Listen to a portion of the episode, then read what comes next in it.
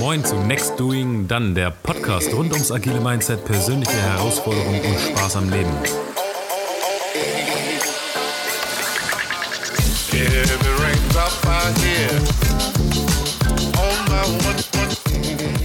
Okay, kommt zu Next Doing Dann.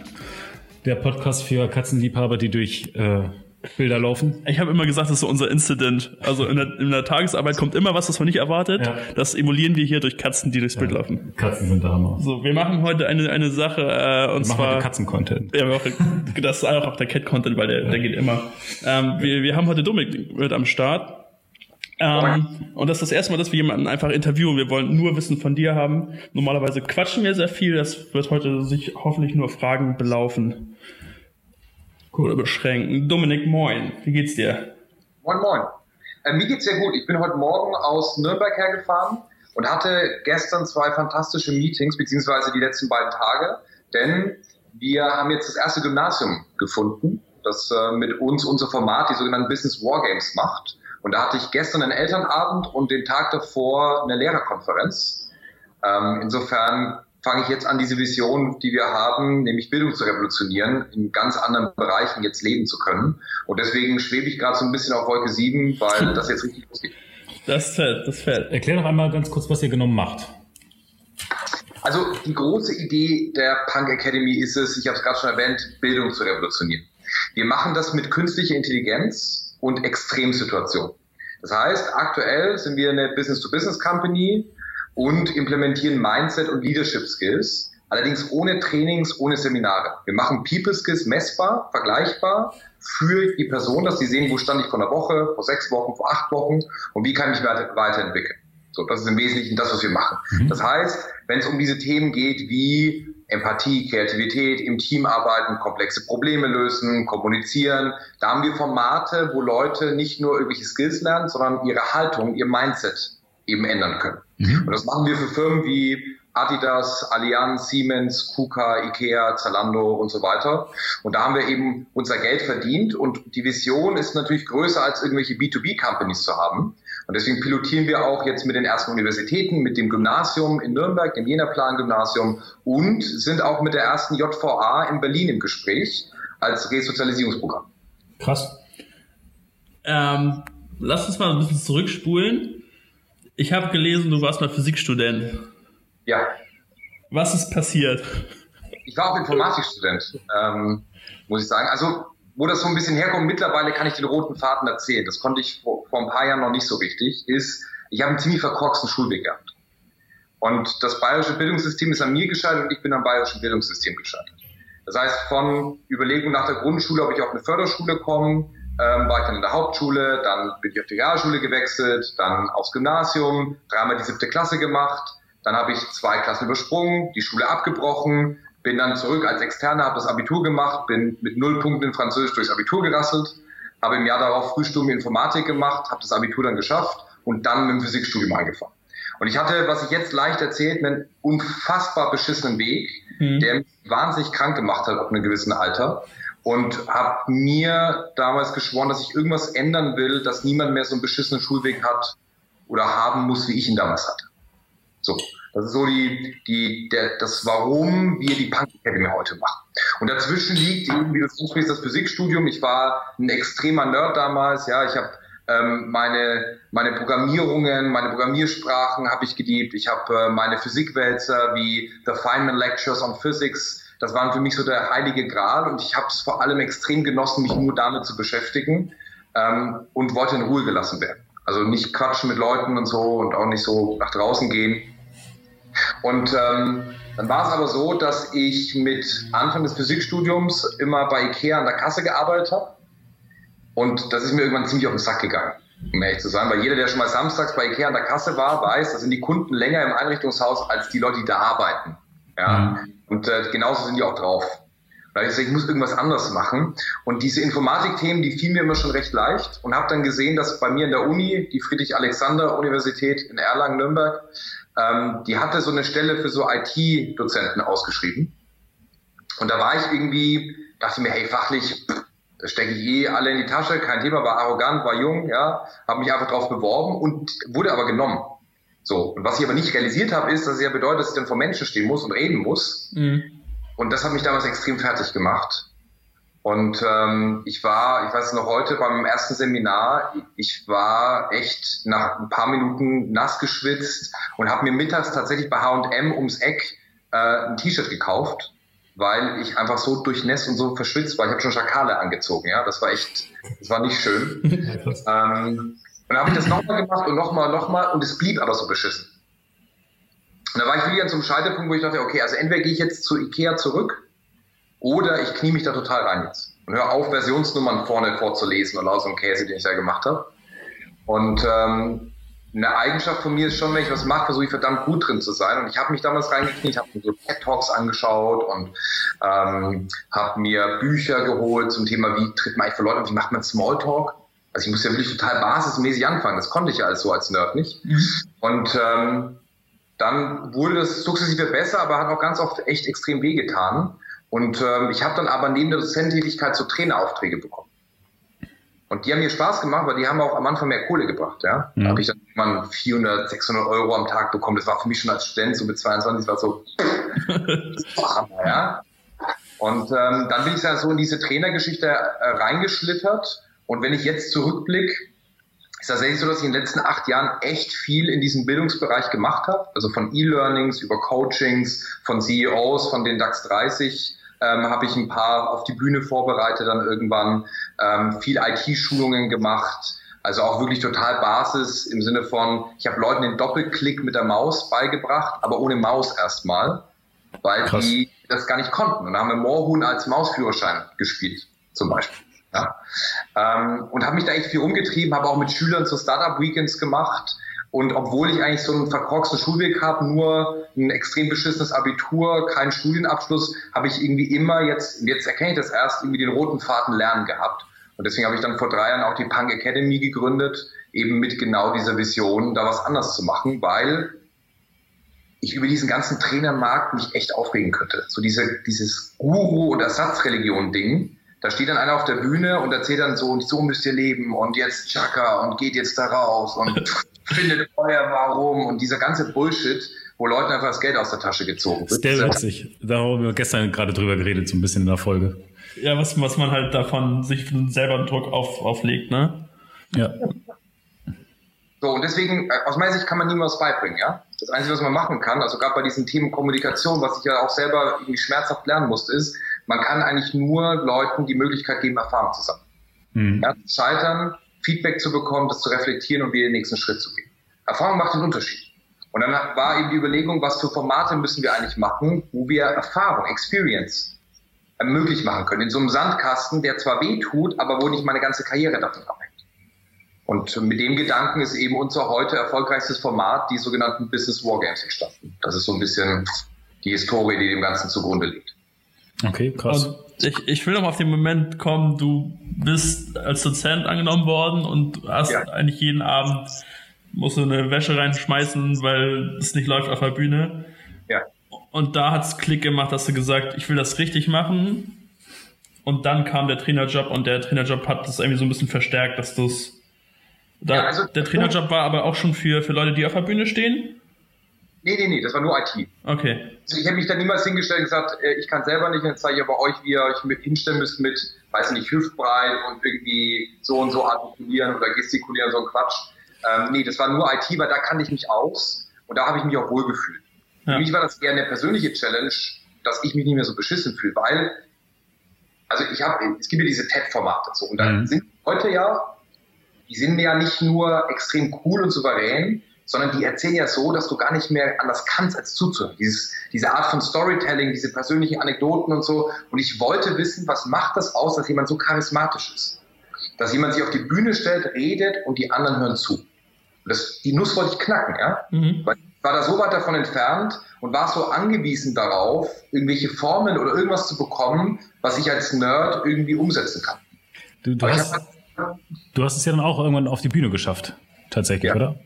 Also du warst auch bei TED, TEDx irgendwo in genau, München? Genau, TEDx Berlin 2015 Berlin. selber die Gelegenheit bekommen, ähm, so einen Talk zu halten. Und das war für mich natürlich unfassbar, weil das hat für mich so einen gewissen Kreis geschlossen, ja. Mhm. Also das war das, die ich selber angehimmelt habe. Ich wollte selber wissen, was, was gehört eigentlich dazu, ja, da auf die Bühne zu gehen und hatte mich damals da auch kackdreist beworben. Habe gesagt, hey, das ist meine Idee, ich habe meine Präsentation, das ist mein Trainerprofil, ich bin Dominik, ich habe keine Ahnung, wie man sich bewirbt oder Tänzspeak wird. Ähm, aber vielleicht klappt das ja. Und dann haben die gesagt, hey, wir haben ja gar nicht so einen Prozess, lass doch mal schnacken. Und dann haben wir geskypt. Ich war damals zu dem Zeitpunkt auf Mallorca und äh, die haben gestreikt, so die, die ganzen Internetunternehmen. Und äh, wenn in Deutschland irgendwie Telekom oder so streikt, dann ist das eine Sache, aber da machen die wirklich diese ganzen äh, Schaltkästen kaputt. Das heißt, ich bin von Hotel zu Hotel um nach Deutschland diesen scheiß Talk zu machen. Und äh, es hat dann natürlicherweise geklappt, war scheiße teuer übers Internet. Ähm, und am Ende des Talks oder beziehungsweise dieses Skype-Calls haben sie gesagt, hey, im September bist du dabei. Ja, fett. Und das war für mich so, das war echt unglaublich, ja. Aber, also um ehrlich zu sein, da freut man sich riesig drüber. Dann freut man sich und freut man sich und dann rückt dieser Talk näher. Und obwohl ich zu dem Zeitpunkt schon also echt viel vor Menschen stand und mhm. geredet habe, ich habe mich so, also die Woche davor war die Hölle. Weil ich hatte die Woche davor den Kopf aus. Also man hat auch so einen Coach, vielleicht, wenn das interessant ist, ja, ähm, man kriegt da so einen Coach an die Seite, weil die wollen natürlich, dass die Talks gut sind. Mhm. So. Und Andreas, mein Coach, der war fantastisch. Aber ich kam jeden Tag mit einer neuen, krasseren Idee ums Eck. So nach dem Motto, es ging ja um papierloses Leben. Und ich gesagt, hey, pass auf, 250 Kilo Papier verschwendet jeder Deutsche im Jahr. Was hältst du davon, wenn 250 Kilo Papier auf der Bühne liegen? mal checken, was das ist. Dann haben die die Logistik von der IFA angerufen und gesagt, könnt ihr das machen? So, ich habe die alle auf Trab gehalten. Dann habe ich gesagt, okay, pass auf, geht nicht, dann machen wir was anderes. Ähm, ich falte einen Papierflieger, werfe den am Anfang ins Publikum und während der ins Publikum segelt, fange ich an, meine Story zu erzählen. Und dann meinte Andreas damals, hey Doris, hättest du davon, du fängst zum Reden an und währenddessen im Hintergrund fallen Baumstämme runter, symbolisch für dieses Ding fällt. Und da habe ich gecheckt, okay, er hat absolut recht, keep it simple, mach erstmal einen guten Talk und wenn du das 20, 30 Jahre gemacht hast, dann können wir über andere Sachen reden. Und der hat mich dann glücklicherweise wieder eingefangen, so dass äh, der Talk am Ende dann ganz gut war. Cool, also da hattest du dann quasi so deinen ersten oder deinen zweiten Mentor gefunden? Mentor weiß ich nicht. Also der hat mich auf jeden Fall in die richtige Bahn gelenkt, ähm, was das angeht. Äh, ich glaube, ich hatte ganz viele Mentoren, mhm. um ehrlich zu sein. Ähm, nicht so dieses klassische Modell, dass ich sage, ich habe jetzt immer die eine Person gehabt. Also ich habe meine Eltern waren da sehr prägend für mich. Es gab auch den einen oder anderen Lehrer, also genau genommen zwei in meiner ganzen Schullaufbahn, die mich da sehr beeinflusst und geprägt haben. Herr Reis und Herr Schreiber. Ähm, aber für mich war der größte Mentor tatsächlich in der echten Welt Erfahrung sammeln. Mhm. Ich glaube, dass ich heute mit 30 eine Company habe, die Leute in der Liga, in den Vorständen, äh, bei denen wir unterwegs sind, bei den Projektgrößen, die wir heute haben, bei den Kontingenten, mit denen wir arbeiten. Ich glaube, das ist nur möglich, weil ich eben acht Jahre lang ähm, als Trainer auf die Schnauze gefallen bin, gute Trainings hatte, beschissene Trainings hatte, Trainings hatte, wo Leute Panikattacken hatten und Schnappatmung bekommen haben und Trainings, wo Leute hinterher geheult haben und gesagt haben, das war so krass, vielen Dank für dieses geile Training. Und da war die ganze Klaviatur dabei und ich glaube, das war für mich der beste Mentor am Ende des Tages, mich da auszuprobieren und in der echten Welt auch echt oft genug auf die Schnauze zu fallen. Mhm. Das ist auch heute noch so. Also ich glaube, die größte Stärke der Punk Academy ist, dass wir uns so emporscheitern. Und jeder redet immer so von Scheiterkultur und die ganzen Quatsch, aber es ist, es ist tatsächlich so, wir jeden Tag kriegen wir so krass auf die Fresse und machen so viele Fehler, aber die Fehler sind relativ überschaubar immer. Wir sind immer handelbar. Ähm, aber so einen richtig großen Knall gibt es sehr selten bei uns. Und ich glaube, dass wir sehr gut darin sind, daraus zu lernen, wenn wir eben irgendwie Fehler machen und sofort zu adaptieren und wieder gleich die nächste Stufe zu haben. Und diese Geschwindigkeit, glaube ich, die setzt uns massiv ab von vielen anderen, die da draußen sind. Also du hast, ihr habt quasi so Experimente, die fail to safe sind. Ja, ganz genau. Also, safe to fail, so rum. Safe to fail. ja, und manchmal auch, äh, sind die auch nicht safe äh, to fail, ähm, aber wir antizipieren schon, dass es passieren wird. Ja, und ich glaube, mhm. also das Entscheidende ist bei uns, ähm, also jeder Affe könnte die Punk Academy leiten. Weil die Entscheidungen, die man in der Punk Academy trifft, völlig egal, ja. Ob das A oder B ist, spielt überhaupt keine Rolle. Entscheidend ist, dass wir die Entscheidung sehr schnell treffen, sehr schnell auf die Fresse fallen oder auch nicht, manchmal auch Glück und dann klappt's. Aber sehr schnell Erfahrung sammeln und wissen, müssen wir adaptieren oder gehen wir den Weg weiter. Hm. Ich glaube, das ist das Entscheidende, dass wir keine Angst vor den Entscheidungen haben, weil wir wissen, wir werden früher oder später kommt einfach die Barriere, kommt das gegen die Wand fahren und dann sind wir, ist unser Skill eben sehr gut darin, mit diesen Informationen zu arbeiten. Mhm. Ich kann Ihnen ein Beispiel geben. Also, ähm, als wir die Business Wargames das erste Mal entwickelt haben, haben wir eben nicht angefangen, den Chatbot zu bauen, den es heute gibt. Das Dashboard, wo die ganzen Daten gesammelt werden, das elaborierte Feedback-System, die Mentoren und den ganzen Quatsch, sondern wir haben eine PDF gemacht. Mhm. Eine Seite PDF. Da stand das Ding drauf. So, da haben wir das Kunden geschickt. Ich war ja in der Trainerbranche unterwegs. Das heißt, ich habe auch ein paar Kontakte gehabt, habe denen das geschickt, habe gesagt, hey, schau euch das mal an, neues Format, das machen wir zukünftig, was denkt ihr darüber?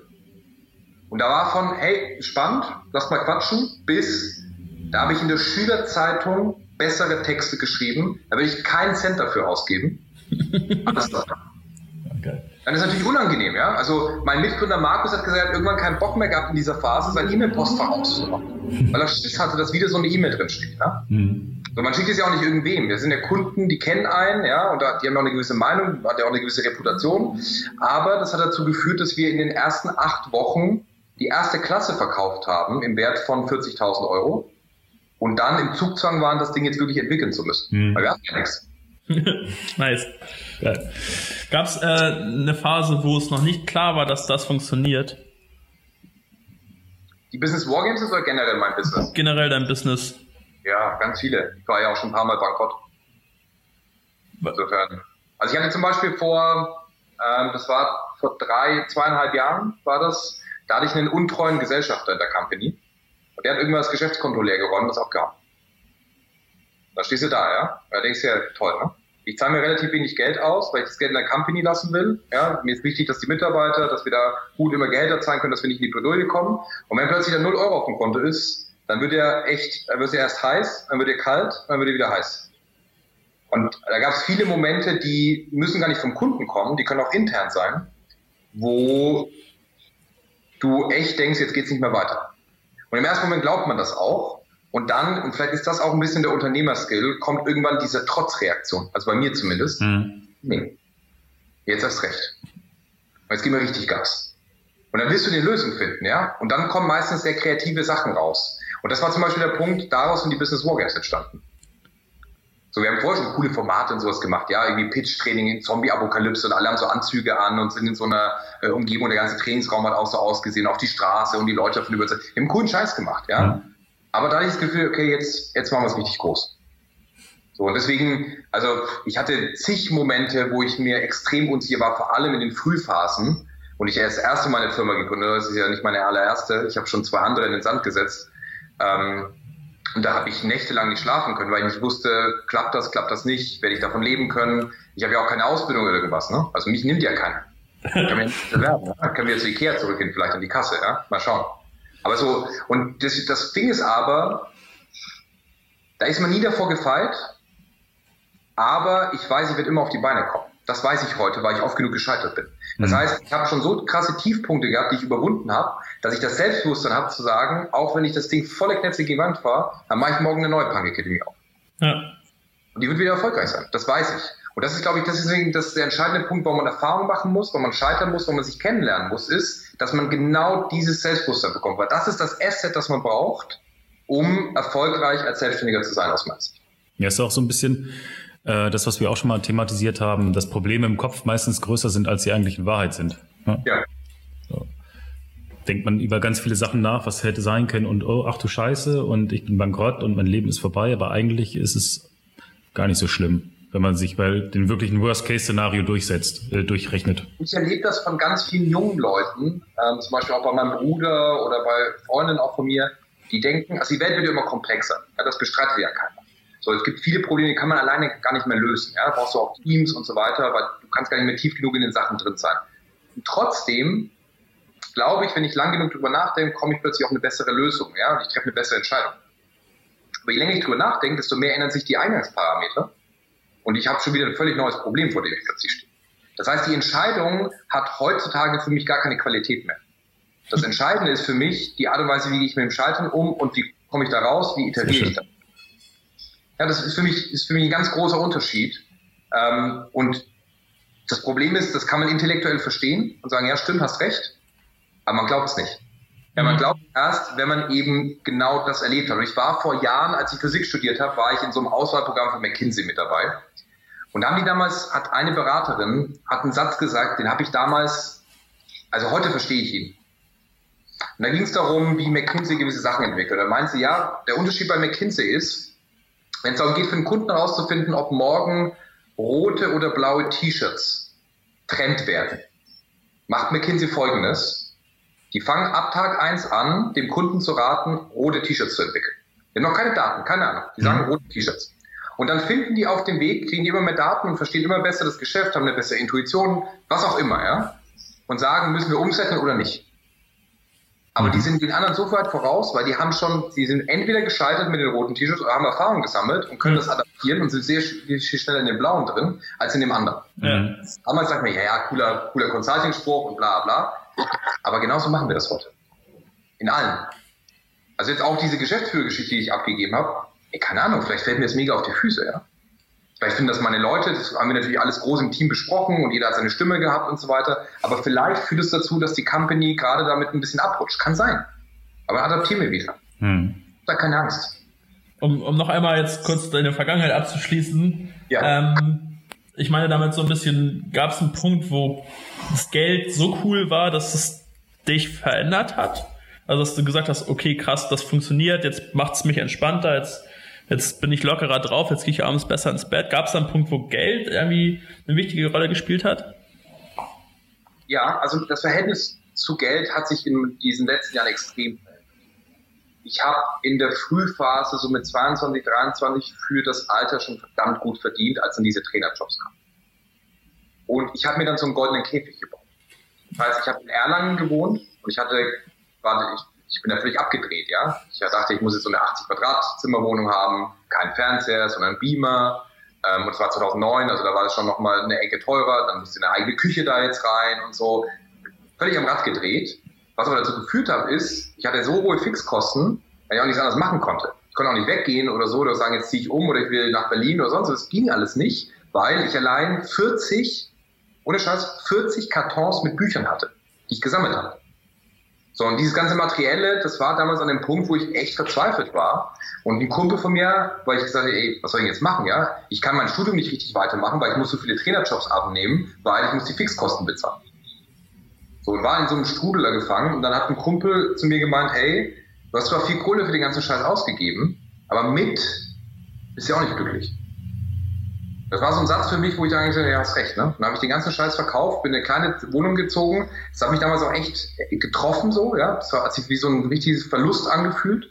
Aber heute noch ist es so, auch wenn ich mir das leisten kann, ich wohne aktuell ähm, in einem Zimmer mit sieben Quadratmeter, steht ein Bett und ein Kleiderschrank für 20 Euro. Und ich könnte jederzeit morgen nach Moskau ziehen oder nach New York oder sonst irgendwo hingehen. Ich habe auch keine Versicherung, außer äh, eine Krankenversicherung und eine Haftpflicht. Weil was soll ich versichern, ja? Wenn das die, der Quatsch ab, äh, abbrennt, dann sage ich 5000 Euro, kauf mir wieder. Ja? Ganz einfach. So, und deswegen heute ist für mich Geld nur noch eine Commodity. Also eine Möglichkeit, eigentlich, es geht nicht mehr um materiell, sondern um Möglichkeiten. Mhm. Heute ähm, zum Beispiel zu allen möglichen Terminen fliegen und kann dadurch zum Beispiel Zeit sparen. Ja? Ich kann, ich fahre sehr viel mit dem Taxi. Äh, das sind so Sachen, die ich mir dann halt eben gönne, weil ich sage, hey, das ist dann angenehmer oder ich muss, kann, komme leichter durch die Stadt. Das heißt, Geld ist für mich eigentlich nur auch in der Punk Academy die Möglichkeit, diese Vision und das, was wir tun, länger machen zu können. Aber ich denke nicht mehr über Geld nach. Und in der Zeit, wo ich das erste Mal gut verdient habe, habe ich nur über Geld nachgedacht und war extrem unentspannt. Ich habe zwar gut verdient, aber ich war unentspannt. Heute denke ich nicht mehr drüber nach und bin da total gelassen, ja. Ja, cool. Ähm, einmal ganz kurz so zwischengesprochen. Wir haben in vier Minuten müssen wir deine Kamera vielleicht mal bitte. Soll ich mal ganz kurz machen? Ja. Ah nee, ich muss das runterziehen und so. Ach so. Dann fuck. Egal. Dann fuck. Dann, dann halt fuck. dann halt fuck. So. Ja, auch ein kleines Mikro scheitern jetzt gerade, ne? Auch schön. Ähm. Cool. Du hast noch was aufgeschrieben, oder? Ja, ich, ich habe jetzt, also für mich war das einmal so, so ein bisschen der ganze Komplott, wo, wo kommst du her? Ähm, ja. Und jetzt spring einmal zu heute. Du hast schon erzählt, du hattest heute zwei coole Meetings. Ist es dein Standardtag? Irgendwie, was ich so mitkriege von deinem Instagram-Account, ist, dass du auf jeden Fall viel unterwegs bist. Du hast keinen 9-to-5-Bürojob auf jeden Fall. nee, äh, weit ab davon. Ähm, also erstens, so ein Routinetag gibt's eigentlich nicht, wo ich sehr glücklich darum bin, ähm, weil ich brauche diese Abwechslung. Ähm, Im Wesentlichen besteht heute so mein Tag eigentlich aus zwei Sachen. Das eine ist, dass ich in irgendeiner Form unterwegs bin und auf irgendeiner Bühne stehe und über unsere Vision spreche. Und das andere ist, ganz massiv das Produkt voranzutreiben. Also gerade künstliche Intelligenz. Wir haben gerade so einen Research-Bereich in der Punk Academy aufgemacht, wo wir für uns künstliche Intelligenz forschen, Flow-Zustände, um das Lernen noch besser zu machen. Das versuchen wir zu quantifizieren, dass jeder die Challenges bekommt, die er gerade braucht, ja, die genau die leichte Überforderung bei jedem auslösen. Ähm, und da investiere ich gerade sehr viel Zeit in diese Dinge. Ähm, und das pendelt genau da dazwischen, zwischen diesen, zwischen diesen beiden völlig unterschiedlichen Extremen, weil das eine ist extrem tief äh, mit meinen Leuten und Experten in diesen Themen drin. Das andere ist eben so High-Level, indem ich dann eben mit Leuten quatsch und im Austausch gehe, wissen wir, wie die Kunden drauf sind, was die als nächstes brauchen, äh, mit dem ich solche Gespräche wie in den Schulen führe, mit Lehrern, die ich dann eben auch dafür gewinnen will, mit uns zusammenzuarbeiten. Ähm, und das ist so das, das Pendelspiel. Das ist aber ehrlicherweise jetzt auch erst in den letzten zwei Wochen so, dass ich das darauf runterbrechen kann, weil vorher in der Geschäftsführung ja. ähm, da war alles auf meinem Schreibtisch gelegt. Ja? Von Mitarbeitergesprächen, Entwicklungsthemen, die dabei waren, über nochmal auf andere Blicke auf Finanzen und ähnliches mitzuhaben.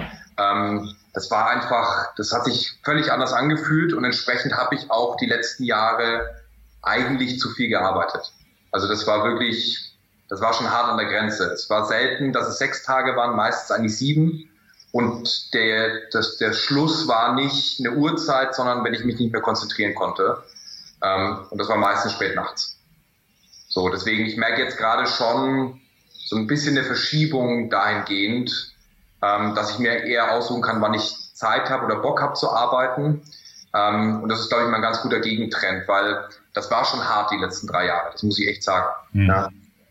So gerne ich, also ich arbeite wahnsinnig gerne. Ja, aber das war schon teilweise grenzwertig, um eben, aber so eine Firma eben aus dem Stand eben auf das Niveau zu heben, das wir heute haben, ja. Weil wir haben ja von diesem Nullpunkt zu siebenstelligen Umsätzen jetzt eineinhalb Jahre gebraucht mit einem völlig neuen Produkt, sind auf zwölf festangestellte Mitarbeiter und 20 Freiberufler, die jeden Monat auf unserer Payroll stehen, äh, angewachsen.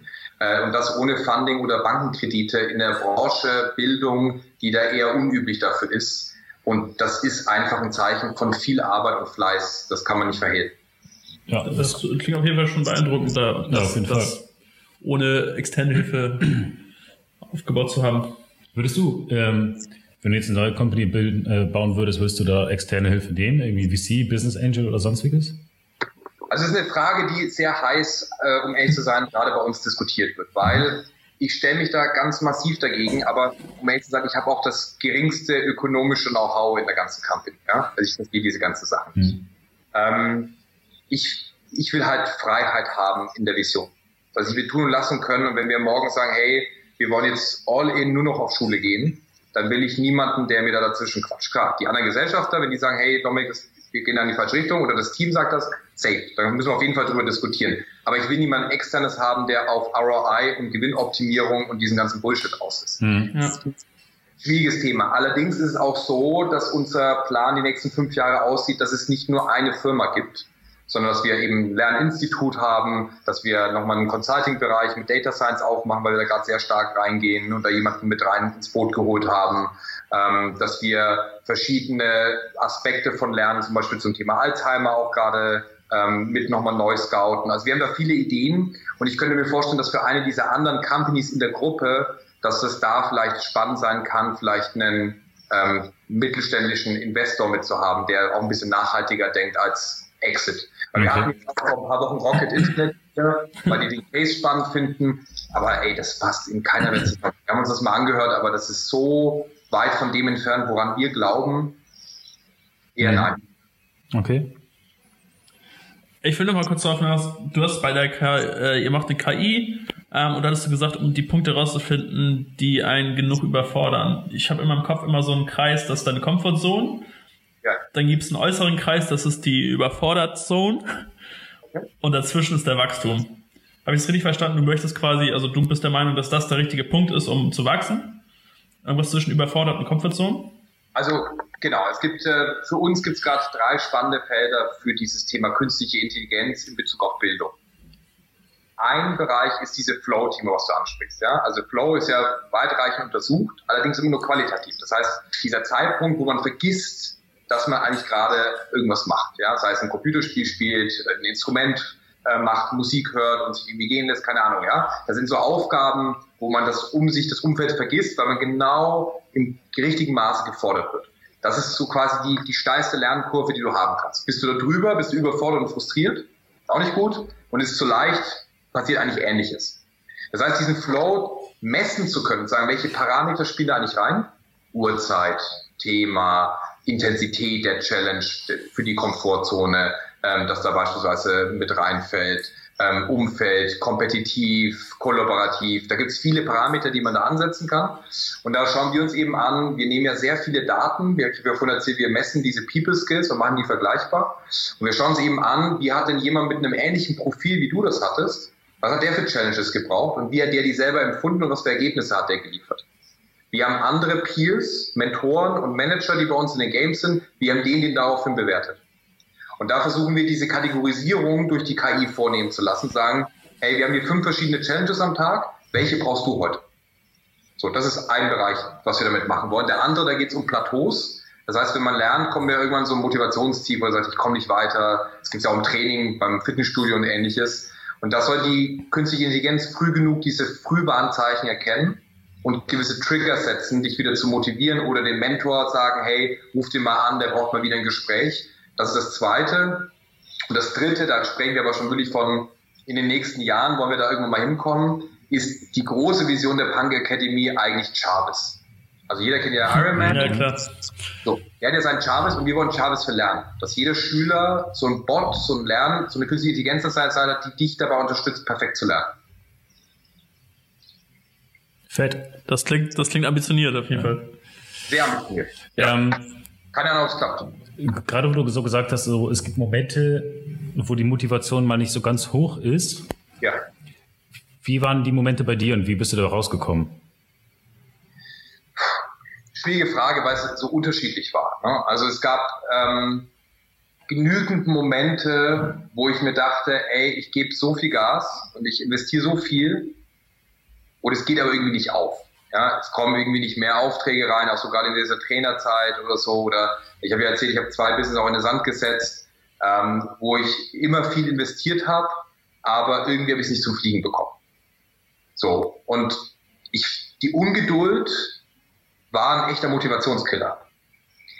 Ähm, ich sehe das heute, heute bin ich da wesentlich entspannter, was das angeht, deswegen falle ich da nicht mehr so leicht in die Falle. Weil wir hatten jetzt den Fall, ich habe ja von dieser Schulgeschichte erzählt, wo ich gestern war. Ich habe das auf Insta erzählt und dann hat sich jemand von der Regensburger Tageszeitung gemeldet, eine Journalistin, hat gesagt, ey, mega geil, ich will darüber schreiben. Und das war eine Teilnehmerin, die vor eineinhalb Jahren ähm, mal einen Platz umsonst im Business Wargame bekommen hat, nach so einer Verlosung. Mhm. Und die war damals so dankbar, dass sie uns seitdem folgt und sagt, hey, jetzt ist der Moment und jetzt kommt das irgendwie zurück. So, deswegen, manchmal kann man das nicht so einfach sagen, wie diese, wie diese Investitionen, die man macht, wie die spielen. Und das kann natürlich ein Motivationskiller sein, weil man sich immer denkt und der Eindruck ja auch im Internet entsteht, bei jedem geht das irgendwie so, ja. Ich zeige dir heute, wie du 45.329 Euro machen kannst, ohne Ahnung von irgendwas zu haben. Ja. Äh, klick jetzt hier. So. Und das ist das Problem, ja, dass man dann eine falsche Erwartungshaltung hat. Und die hatte ich damals auch. Ich bin auch in die Falle getappt, ja. Ich dachte auch, warum geht das, warum bin ich jetzt nicht nach einem halben Jahr bekannter Keynote-Speaker auf allen Bühnen? Kann ja nicht sein, ja. Irgendwas mache ich jetzt falsch. Und das ist ein Motivationskiller und da hilft es mir, mit Leuten zu sprechen, die sehr geerdet sind oder Erfahrung haben. Und das war zum Beispiel mein Vater, ja. So, der ist da wesentlich, er hat einen ganz anderen Blick, ist natürlich auch älter als ich, hat da viel mehr gesehen. Und das hat mir oft geholfen, die Perspektive dafür zu haben. Und das hat mich meistens aus dem Motivationsloch dann leicht wieder rausgebracht. So kurzfristige Motivationslöcher hilft die Musik. Mhm. Musik auf die Ohren tatsächlich. Ähm, und wenn es ein äh, mittelgroßes Motivationsloch ist, dann äh, ins Fitnessstudio gehen und trainieren, sodass ich nicht über die Firma nachdenken kann und danach ist meistens wieder gut. Okay, krass. Würdest du sagen, dass diese Ungeduld vor allem bei jungen Menschen ist? Oder liegt das an der nicht erfahren, also an, ja, korreliert vielleicht. Du bist jung und unerfahren, aber du kannst ja auch älter sein und unerfahren sein in dem Bereich, in dem du dich jetzt gerade tummelst. Auch, glaube, das kann auch ein Charakterzug sein. Ich glaube, okay. ich werde nie ein richtig geduldiger Mensch werden. Hm. Das ist nicht so mein, mein Naturell. Ich bin, ähm, gewisse Sachen bin ich total entspannt, wenn es um unsere Vision in die nächsten fünf, sechs, sieben, zehn Jahre geht. Da bin ich total entspannt, weil ich weiß, wir sind auf dem richtigen Weg. Wir werden, ihr werdet nicht an uns vorbeikommen. Keine Chance. So, da bin ich geduldig. Auf Tagesbasis, wir entwickeln gerade eine neue Demo. Hey, die hätte am liebsten schon gestern fertig sein. ja, na klar. Ja. So, ich glaube, wichtig ist irgendwann sich da gut genug zu verstehen, dass man genau diese Extreme pendeln kann. Ich weiß nicht, ob ich das am Alter festmachen kann. Genauso wenig wie, das fragen Kunden auch oft, Thema Digitalisierung und Mindset für diese neuen technischen Sachen. Da wird es immer sich leicht gemacht und sagt, ja, die älteren Mitarbeiter. Ey, mein Opa spielt am iPad Sudoku ähm, und das ist für ihn viel chilliger, weil wenn die am Gardasee sind und im Urlaub sind, dann will er nicht diese Heftchen mitschleppen und dann kann sie die neuen gleich downloaden. Meine Mutter würde niemals auf die Idee kommen, sowas zu verwenden. Hm. Also manchmal macht man sich da auch zu leicht, glaube ich, das nur an solchen harten Rastern festzumachen. Ich glaube, das ist so Haltung am Ende des Tages. Ne? Klingt, klingt so ein bisschen eigentlich ziemlich ganz genau wie Gary Vaynerchuk auch immer sagt, dass du äh, auf dem Makro-Level sehr geduldig sein musst und auf dem Mikro-Level halt einfach Attacke und Gas geben. Ja, aber hat er recht. Ah, ah, krass. Folgst du dem auch? Ich habe eine Zeit lang bin ich immer gefolgt. Ja. Ähm, ich habe nur gemerkt, man darf nicht äh, nur gewissen Einzelpersonen folgen, weil sonst hm. tendiert man zu stark in so eine Richtung. Aber die sind ja schon sehr stark meinungsbildend. Ähm, und deswegen habe ich vor ein paar Monaten angefangen, so einen Detox da zu machen, den Leuten, die ich folge. Ähm, und das funktioniert auch ganz gut für mich. Cool. Ich will jetzt noch einmal darauf eingehen, ähm, dass Amo stand, du willst schlechtes Lernen und Lehre abschaffen. Ja. Willst du, also meinst du, willst du schlechte Lehre abschaffen oder Lehre at all? Ja, das, das überlassen wir der Interpretation. Nee, ähm, ich will Lehrer eine neue Rolle geben. Ich will, dass Lehrer keine Lehrer mehr sind, sondern dass die ähm, zu Mentoren werden. Also dass eine Umgebung geschaffen wird, wo Schüler Erfahrung sammeln können, wo die sich ausprobieren können, wo die scheitern können, wo die Feedback bekommen. Und da muss aber jemand an der Seite sein, der erfahrener ist, der auch immer mal wieder Impulse mitgeht oder da ist, um einfach nur diese Unterhaltung zu führen, wie ich sie mit meinem Vater zum Beispiel führe. Mhm. Und ich glaube, es ist entscheidend, dass es eine neue Rolle geben muss. Und natürlich provozieren wir mit dem Lehrer abschaffen. Ähm, was wir aber damit meinen, ist, es muss ein ganz anderes Verständnis von dieser Person geben im Klassenraum ähm, zu diesem Jarvis, der bei den Leuten an der Seite ist, zu dieser Umgebung, wo ich reale Erfahrung sammle. Also im Jena-Plan wird so sein, im Oktober machen die unser Entrepreneurship Game. Und dann werden die in zehn Wochen jeden Tag eine 20-Minuten-Challenge aufs Handy bekommen, wo die einen realen Online-Shop für Katzenfutter, also wie die Katze, die vorhin durchs mhm. Bild gelaufen ist, ist der aber nicht funktioniert. Der schreibt nur rote Zahlen hier in Deutschland. Der heißt Mushi Mushi, kommt aus Japan. Hier in Deutschland läuft er nicht. Ja, Blauwal, Amsel, lauter Sorten, die Deutschen nicht kaufen. Mhm. Okay? Mhm.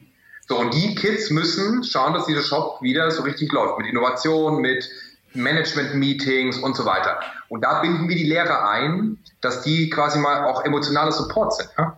Da ist ja auch viel zwischenmenschlich. Wie organisieren wir uns im Team? Was gibt es da für Streitigkeiten? Wie kommen wir mit dem Druck klar, wenn ein Manager sagt, das finde ich scheiße, was du da gemacht hast? Und deswegen wollen wir eher denen so eine Mentorrolle geben, als zu sagen, die, den Job als solchen soll es nicht mehr geben. Hm. Echt, was mich tatsächlich am meisten daran beeindruckt ist, dass, was ich aus Erfahrung weiß, dass das Schulsystem eins der bürokratischsten, sich am langsamsten weiterentwickelten Systeme ist in Deutschland auf jeden Fall. Ja. Ähm, wie kämpft ihr dagegen oder wie habt ihr dann äh, einen Hack gefunden, da reinzukommen?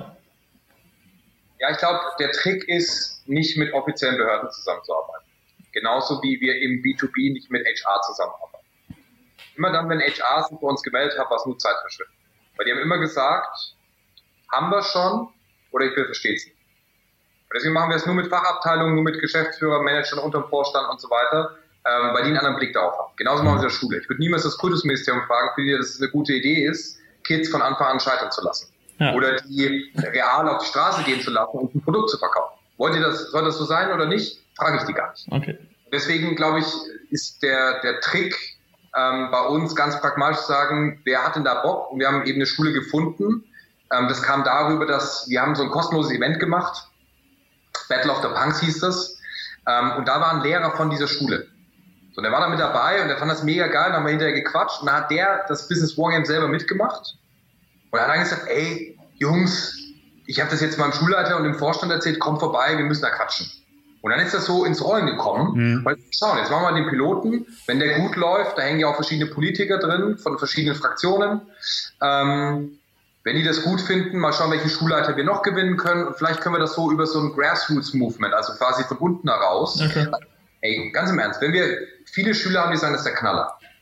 Wenn wir dann Lehrer haben, die das unterstützen und Schulleiter, die das sagen, das ist geil. Und jetzt dann auch noch Politik mit reinkriegen, ey, da braucht doch kein Kultusmist, ja. Mhm. Ja, aber das ist schon so, da hast du absolut recht. Das Bildungssystem ist die Hölle und das zu verändern ist eine Lebensaufgabe. So, aber deswegen, ich will eine pragmatische Lösung haben und dann bin ich wie so ein trojanisches Pferd und hack mich da rein und dann mal schauen, ja. Ja, geil. Okay, dann würde ich jetzt ein bisschen springen zu deiner Firma. Ähm, beziehungsweise da, wo du gerade zurückgetreten bist als Geschäftsführer, die Punk Academy. Ja. Wie viele seid ihr?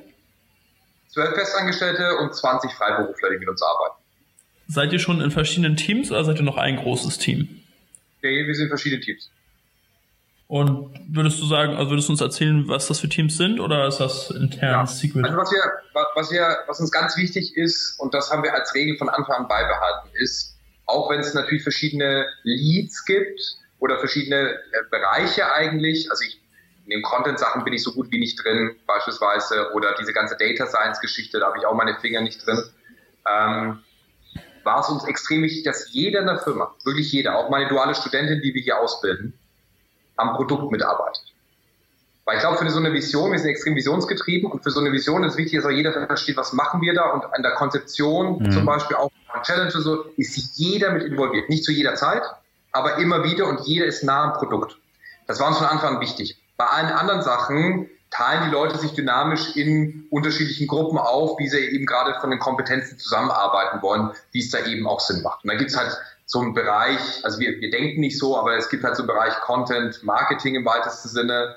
Ähm, es gibt eben den Bereich, klar, äh, für diese ganzen IT-Infrastruktursachen. Wir haben ja neben den Bots haben wir auch viel eben Backend-Strukturen, wie die ganzen Games ausgespielt werden und so weiter. Ja, ähm, da gibt es natürlich auch klassisch diesen Finanzbereich, Buchhaltung, den ganzen Käse. Aber das ist eher so, einer hat den Lead mhm. äh, und dann hat er andere Leute mit um sich herum und das ist relativ dynamisch, wie das funktioniert. Ne?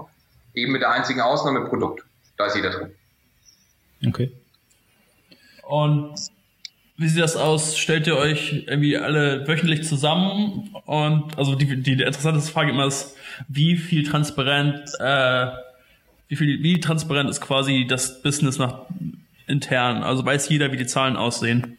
100 Prozent. Also wir haben Google Drive für Business und jeder hat Zugriff auf die Zahlen. Die wissen genau, wie, wie es der Company geht, ähm, wie es da gerade um, die, um diese Sachen steht. Du kannst an alle Dokumente ran. Ähm, wir haben da, wir haben da keine, also wir, der Punkt ist, wir versuchen viel Offenheit generell zu schaffen. Das heißt, es fängt schon beim Recruiting an. Ja, wir recruiten im Team. Jeder hat eine Stimme, von meiner dualen Studentin über unsere Werkstudenten äh, bis hin zu unserem Geschäftsführer. Jeder hat eine Stimme. Und wenn wir jemanden einstellen und einer sagt Veto, stellen wir nicht ein. Okay. Das ist teilweise schmerzhaft. Ich will da nicht sagen, dass das nur angenehm ist und geil ist, sondern teilweise brauchst du einfach Leute und wir tun es gerade echt schwer, mit den Entwicklern zu wachsen, weil die letzten, die wir jetzt alle ausgebaut haben, da gab es immer ein Veto, weil die gesagt haben, hey, die passen nicht ins Teamgefüge. Und die können noch so einen geilen Stack haben als Entwickler. Wir arbeiten so intensiv zusammen, wir sind so ein kleines Team ja nichtsdestotrotz, ja. dass die eine Person das komplett kaputt machen kann. Hm. Das fängt eben beim Recruiting an, über die Freiheit zum Beispiel auch. Da gibt es ja auch andere Firmen, die das so machen, aber wir eben auch. 365 Tage bezahlten Urlaub. Das heißt, die Leute entscheiden selbst, wie oft und wie lange sie Urlaub machen. Sie machen es halt nur transparent frühzeitig. Das hat aber eher dazu geführt, dass wir die Leute eben ähm, dass wir da eigentlich aktuell drauf schauen müssen. Bei unserer Dualstudenten machen wir es nicht so, dass die Ausnahme, die braucht da ein bisschen mehr Orientierung. Bei allen anderen funktioniert es fantastisch. So, das ist nicht, dass jemand das irgendwie ausnutzt und übertreibt, sondern das ist echt in einem ganz, ganz sinnvollen Maß. Aber jeder hat halt das Gefühl, er kann, wenn er jetzt will oder was Wichtiges ansteht, dann macht er halt einfach frei oder Homeoffice und kommuniziert. Kein Antrag, kein Scheiß, kein gar nichts. Das macht es einfach angenehm und wir können uns um die Themen kümmern, die wirklich relevant sind, mhm. nämlich für Kunden und unser Produkt. So, deswegen versuchen wir diese Sachen halt eben möglichst rauszunehmen. Genauso Gehälter. Jeder weiß, was der andere verdient hier in der Company. Ja. Wie geht ihr mit Micromanagement um? Gute Frage. Also ich hatte ja Tendenzen ähm, für dieses Micromanagement, weil ich ja in jedem Thema sehr tief drin war. Das ist in der Historie als Gründer äh, gibt sich das so ein bisschen. Ähm, und was wir gerade versuchen, ist halt viel Verantwortung zu übergeben den jeweiligen Leuten. Und dadurch funktioniert es gerade sehr gut, dass, äh, dass halt Personen wie ich halt eher loslassen müssen, andere müssen sich ein bisschen hochstrecken und mehr Verantwortung übernehmen. Und dadurch, glaube ich, haben wir ein ganz gutes Maß, dass wir nicht so viel Micromanagement haben. Aber mhm. ey, da mache ich keinen Hehl draus, ja. Das passiert trotzdem, ja. Und das ist auch ein bisschen themenabhängig. Also das, jeder ist ja auch in unterschiedlichen Themen stark investiert. Mhm. Und manchmal ist das, wo du denkst, hey, das muss jetzt einfach genau so sein. Ob das richtig ist oder nicht, sagen wir dahingestellt. Und bei anderen bist du ganz entspannt. Also ich glaube, dass es ähm, in dem Maße, wie wir es haben, gesund ist, weil die Atmosphäre einfach geil okay. ist in Arbeiten. Hm. Und deswegen glaube ich, haben wir da kein Problem. Okay. Da würde mich noch interessieren, ähm, was nutzt ihr für Tools oder Automatisierungstechniken, äh, um euch den Arbeitsalltag leicht zu machen? Also Backbone ist neben Google Drive, wo wir die ganzen Dokumente haben, Slack ähm, für die Kommunikation und Trello, um die Aufgabenübersicht zu haben. Mhm. Also das ist so quasi so ein Dreibein, wenn du so willst. Und da spielen wir natürlich drumherum, gibt es da verschiedene Sachen. Ja, wir arbeiten irgendwie mit GitLab äh, zum Beispiel für die Versionierungen und so weiter. Das heißt, da gibt es dann viel Spezialtooling, auch wenn es dann in die Data Science Richtung geht und so. Ähm, aber im Wesentlichen, das ist das, wo jeder im Team mitarbeitet. Ähm, und das funktioniert für uns fantastisch, vor allem Slack. Also Slack, äh, wir haben E-Mails für uns intern ja komplett abgeschafft. Es hat auch nicht jeder eine E-Mail-Adresse, weil wenn du das extern keinen Kontakt hast, brauchst du keine bei uns. Mhm. Kannst eine haben, brauchst du aber nicht. Ähm, und deswegen Slack ist tatsächlich das, was für uns am meisten Transparenz auslöst und halt auch die Chance, wir haben ja auch ein Remote-Team, ähm, Im Random Channel geht es halt auch teilweise ab. Ja, dann ein GIF oder ein Gag-Ding nach dem anderen gepostet. Aber das ist halt so, ne, dieser Austausch, den du brauchst, der über E-Mail, glaube ich, manchmal ein bisschen schwer ist, weil ich ja. das so nicht vorstellen. Ne? Sehr wichtige Fachfrage. Habt ihr den Party Parrot als Emoji? Oh, weiß ich gar nicht, das muss ich fragen. Ich habe jetzt bei meinen letzten drei Kunden, wo ich war, habe ich den Party Parrot in Slack eingebaut. Must have. Must have. Schicke ja. schick ich dir, schicke ich allen. Also wir haben auf jeden Fall so ein Trump-Ding äh, selber hinzugefügt und natürlich unseren Punk-Skull. Ja, ja. Ähm, was funktioniert nicht auf einer Produktebene, sondern auf einer Teamebene, in einer, einer Company-Ebene? Was funktioniert da nicht so gut? Auf einer Team- oder Company-Ebene? Wie meinst du die Frage? Ähm, es gibt manchmal so, so Probleme oder, oder Hürden, wo man, glaube ich, als Außenstehender, als, als Führungsposition denkt, das ist doch eigentlich gar nicht so schwer, aber es wird irgendwie nicht, es kommt nicht, das kommt nicht zu Potte. Gibt es da was, wo du sagst? Also ich glaube, ähm, wir neigen bei der Punk Academy, also uns ist nie langweilig, ja. Ich glaube, wir neigen eher dazu, dass wir ähm, uns manchmal überfordern, weil wir zu schnell sind. Also wir sind verdammt schnell, auch in der Produktentwicklung. Ich glaube, manchmal sind wir zu schnell. Und da stellen sich schon viele von außen die Frage, warum müsst ihr denn eigentlich alles immer so schnell machen? Ja, lasst euch mal ein bisschen mehr Zeit. Ähm, da muss ich sagen, ich kann manchmal gar nicht sagen, wo diese Geschwindigkeit so herkommt oder dieser Drang nach Geschwindigkeit. Ob das so, wenn man eine Company aufbaut, immer mit dazugehört oder nicht. Aber ich glaube, das ist schon so, wo ich auch im letzten halben Jahr auch immer wieder gemerkt habe, gab es Punkte, wo ich das Team einfach dadurch überfordert habe, dass wir so einen extremen Pace gefahren haben mit einem extrem hohen Kontingent, das von jedem gefordert wurde. Mhm. Ähm, und ich glaube, das ist das, wo wir ein paar Mal darüber gestolpert sind, jetzt wieder ein bisschen besser wird, aber immer die Gefahr bei uns ist, dass wir uns selbst überfordern und zu schnell, zu groß, zu viel eigentlich haben wollen. Ähm, die Frage ist so ein bisschen, wo das herkommt. Ne? Also klar, wenn du die Vision hast und dann gewisse Opportunities bekommst, dann ist es manchmal schwer, diesen Fokus so zu behalten und nicht gleich zu sagen, hey, das machen wir nächstes Jahr, sondern gib ihm. Auf der anderen Seite muss ich sagen, höre ich das auch immer nur von Leuten, die selber noch keine Company großgezogen haben. Das heißt, dieser Tipp mit mach doch mal ein bisschen langsamer oder ne, geht auch mit der Wachstum mit der halben Geschwindigkeit, höre ich halt immer auch nur von Leuten so von außen. Und es hat noch kein Gründer hier in Berlin, der erfolgreich ist, zu mir gesagt, ähm, ihr seid wirklich zu schnell. Deswegen, also das würde ich gerne mal hören, ja, dann würde ich da, glaube ich, anders drüber nachdenken. Deswegen kann ich das manchmal auch nicht so richtig ernst nehmen. Ernst nehmen muss ich es dann, wenn das Team natürlich überfordert ist. Und das kommt natürlich schon vor. Wie ähm, entwickelt ihr in der Company euer Team? Habt ihr da irgendwie eine Strategie oder kann sich jeder irgendwie so frei in die Richtung entwickeln, wie er Bock hat? Gibt es irgendwie ja. Trainings, bla? Also wir hatten irgendwann die Diskussion, dass wir kein kleines Siemens werden wollen. Also sprich, dass es sowas wie HR dann auch gibt und die kümmern sich um die Weiterentwicklung und sowas, sondern ähm, dass jeder ein Stück weit mit selbst verantwortlich ist. Und wir haben auch dafür ein Trello-Board, wo transparent ist, welche ganzen Weiterbildungen wir haben. Wir zahlen jede Weiterbildung, mhm. also auch Töpferkurse und so ein Zeug. Völlig egal, jeder kann alles machen hier. Ähm, und wir treiben uns selbst durch Challenges. Also das, was wir von den Kunden abverlangen, machen wir eben auch selbst mit uns. Mhm. Einzelchallenges und Challenges im Team gegeneinander. Ich hatte jetzt die Challenge im Juni bekommen, dass ich vier Wochen Zeit habe, auf die Bühne zu gehen und äh, ein Schlagzeugstück zu spielen vor Publikum. Ähm, und habe dann auch Mentor, also Trainer und Lehrer mhm. bekommen. Jetzt auch nach dem Interview muss ich zum Schlagzeugunterricht, mhm. äh, weil ich das tatsächlich weitermache. Ähm, Roland hat die Einzel-Challenge, dass er irgendwie eine Radwende Flickflack mit dem Cheerleader-Team können muss. Geil. Markus will jetzt 10 Kilo in 10 Wochen verlieren. Ähm, wir haben dann irgendwann die Challenge im August, glaube ich, kommt das, da werden wir zu, an irgendeinem Tag, den wir noch nicht wissen, werden zwei von uns am Brandenburger Tor rausgelassen. Geld wird abgenommen, Handy dürfen wir behalten und müssen so weit wie möglich vom Brandenburger Tor weg. Wir dürfen kein Gesetz brechen und wir dürfen niemanden aus unserem Netzwerk um Hilfe fragen. So, dann wird gesucht, wer schafft weit, wer schafft ins Ausland. Ist, ja. das, ist das nicht so eine alte, äh, wie heißt nochmal diese, diese Maurer-Gebrüderschaften oder sowas? Freimaurer? Meinst du, nein, nein, es, oh. So Gesellenprüfung mäßig oder was? Nein, nein, es, es gibt in manchen, ich glaube, bei den Dachdeckern ist das noch so. und bei den Schornsteinfegern gibt es halt so, so Brüderschaften, die haben auch solche Sachen äh, früher gemacht und es gibt noch ein paar, die machen das. Ja, das ist auch so ähnlich. Du musst irgendwo hin und darfst dein Netzwerk nicht fragen, um wieder nach Hause zu kommen oder so. Ja, geil. So ein bisschen ausgesetzt in die Wildnis oder so als Reifeprüfung. Ja, ist cool. Genau.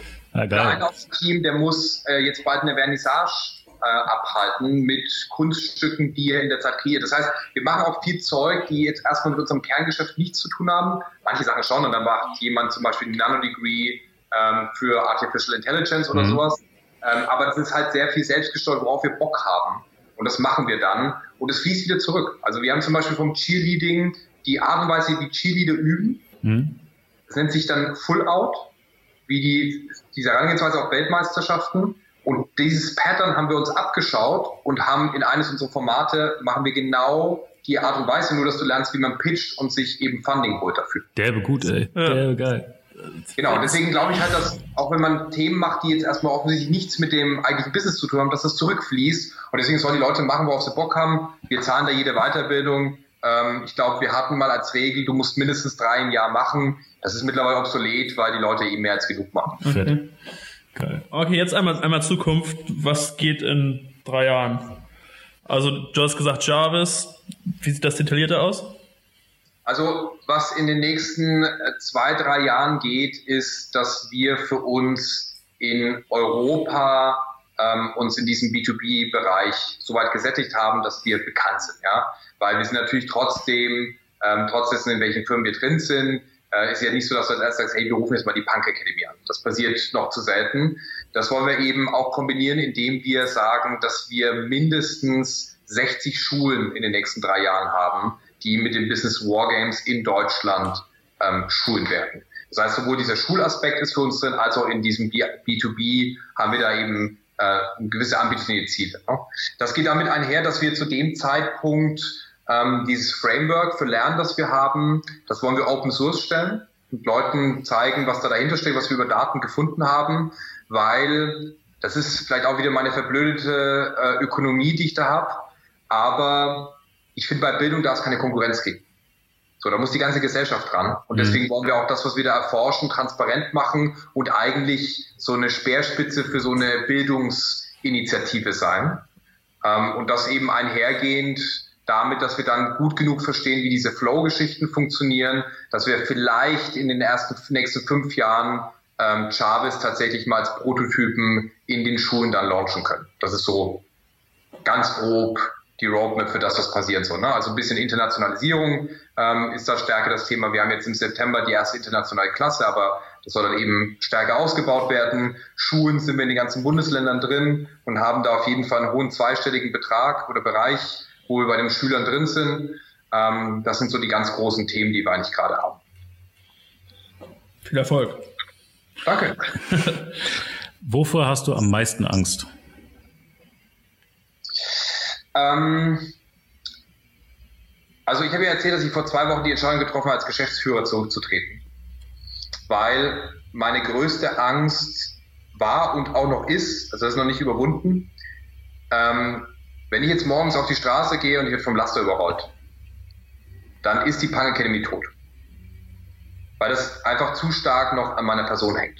Mhm. An vielen Punkten. Das Treiben der Vision, die Innovationen in den Produktentwicklungen, da bin ich einfach ganz stark in dem Lead dessen, was passiert. Und für mich ist die Vision aber so groß, das darf nicht an irgendeiner Person und auch schon gar nicht an irgendeinem Ego oder sowas hängen. Sondern das muss ein Movement sein, dass egal wer in der Punk Academy geht, das Ding trotzdem krasser nach vorne geht. Unabhängig davon, dass wir die, das wertschätzen, jeder, der bei uns ist, aber die Punk Academy selbst muss größer sein als die Summe der Einzelleistung. Und ich habe Angst, oder ich hatte da Angst, und ich, wie gesagt, ist auch noch nicht überwunden, ähm, dass wir diesen Shift nicht mhm. hinbekommen. Mhm. deswegen habe ich auch gesagt, hey, jetzt sollten wir dir ein anderes Geschäftsführer, ich versuche mich da zurückzuziehen, wegzunehmen, dass wir genau das schaffen können, dass die Punk Academy mehr ist als die Gründungsväter und deren Idee. Und jetzt mal auf, auf ganz persönlicher Ebene jetzt, also ohne Business. Was ist dein, also deine Urangst, wo du halt, wenn du daran denkst, dann erstarrst du quasi. Hast du sowas? Ich bin nicht so ein ängstlicher Typ, muss ich ah, sagen. Ich finde Ozeane jetzt nicht so cool. Also okay. so unten drunter, wenn du nicht weißt, was ist. Ja. Wenn ich jetzt was ganz Konkretes nennen soll, aber sonst bin ich da, ähm, habe ich echt schon viel Scheiß gemacht und bin da relativ entspannt bei vielen Okay, cool, cool. Dann würde ich als letztes sagen, wenn du jetzt direkt zum Hörer sprichst, 30 Sekunden Werbeblock, was brauchst du, wie kann man dir weiterhelfen? Ähm, wie kann man uns weiterhelfen? Ähm, indem Leute, die in irgendeiner Form im Bildungssektor aktiv sind, ähm, mit uns quatschen und wir darüber sprechen, wie wir gemeinsam dieses Thema Bildung in Deutschland vorantreiben können. Ob das Lehrer sind, Schulleiter, Leute, die Ehepartner davon sind, ob das Studenten sind, die sagen, hey, ich habe Bock an dieser Vision mitzuarbeiten, ähm, und ich will zum Team der Punk Academy wieder dazu. Ob das Journalisten sind, die über uns berichten, völlig egal. Wir sind viel zu unbekannt für den geilen Scheiß, den wir machen. Wir brauchen viel mehr Leute, um diese Revolution anzuzetteln. Das heißt, jeder, der genervt vom Bildungssystem ist und Bock hat, was zu ändern, soll sich bei uns melden. Alles klar.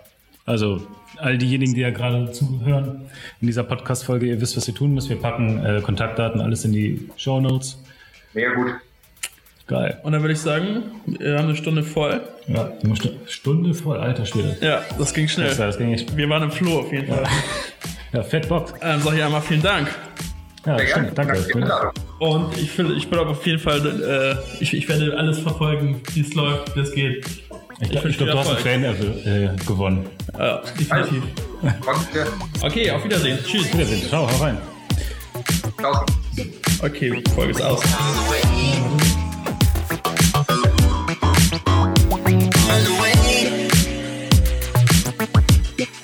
we